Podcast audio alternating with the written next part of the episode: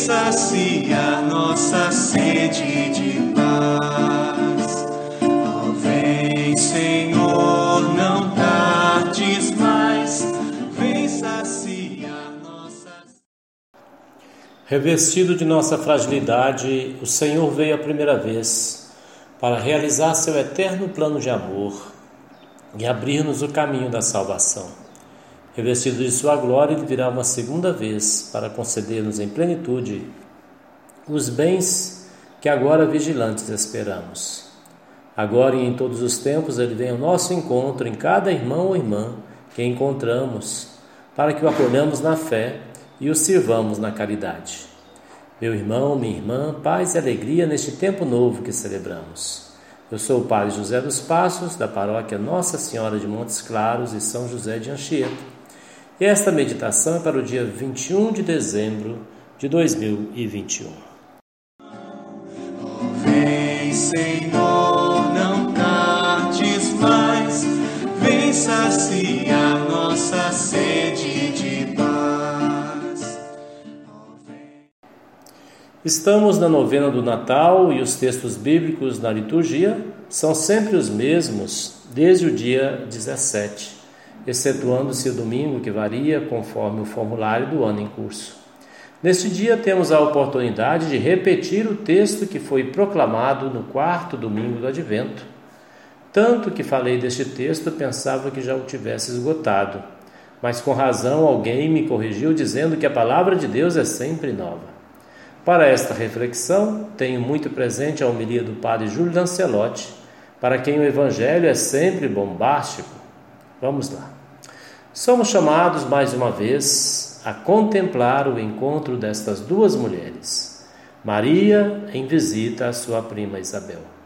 As mulheres são as protagonistas. Homens não aparecem, a não ser o Messias e seu precursor, que elas trazem em seus ventres. Pensando em Maria, ainda muito jovem, o Evangelho lhe, lhe atribui uma força revolucionária desde o primeiro verso.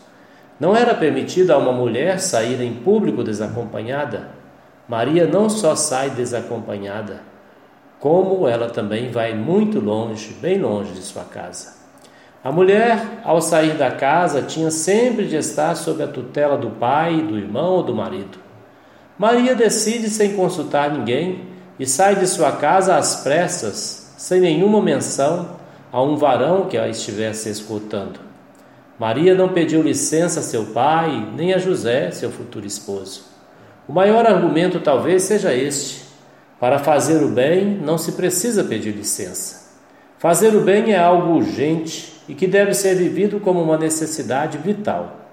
O bem deve ser feito às pressas e, se for necessário, depois se pede desculpas, mas antes, porque quando se diz ser necessário pedir autorização, na verdade, se está buscando uma autojustificação para a má vontade ou para a preguiça, que também estão presentes em nosso coração. O bem se impõe por seu próprio valor. Maria vai para a região montanhosa, região de difícil acesso e povoada de violência, pois nas montanhas é que costumavam se esconder os assaltantes e os revoltosos contra os romanos. O comum era atravessar o país acompanhando as planícies, mas ela vai pelas montanhas porque tem urgência. A necessidade de fazer o bem vence o medo, porque o bem, na sua urgência, injeta coragem no coração daquele que o percebe. Ao chegar à casa de seu destino, curiosamente, o dono da casa é mencionado, Zacarias. Ela chegou na casa de Zacarias. Mas a saudação de Maria não se dirige ao dono da casa, e sim à sua mulher. Chega a ser constrangedora essa falta de educação e deferência para com o sacerdote Zacarias. Ele não é visto nesta cena, digamos assim, que transcorre sob as suas barbas. O encontro de Maria e Isabel é irradiante. O Espírito Santo aquece os corações e ilumina os semblantes. A criança no ventre de Isabel João Batista, o precursor, pula de alegria. O bem tende a expandir-se e contagiar outras pessoas, porque é muito bom fazer o bem. Maria e Isabel nos ensinam o sentido de nossa vida cristã e o significado do Natal de Jesus. Ele veio para servir e revelar a boa nova aos pobres e desde aí a toda a humanidade. Meu irmão e irmã, aproveita o dia para fazer o bem. Recebe o meu abraço e de Deus a sua bênção.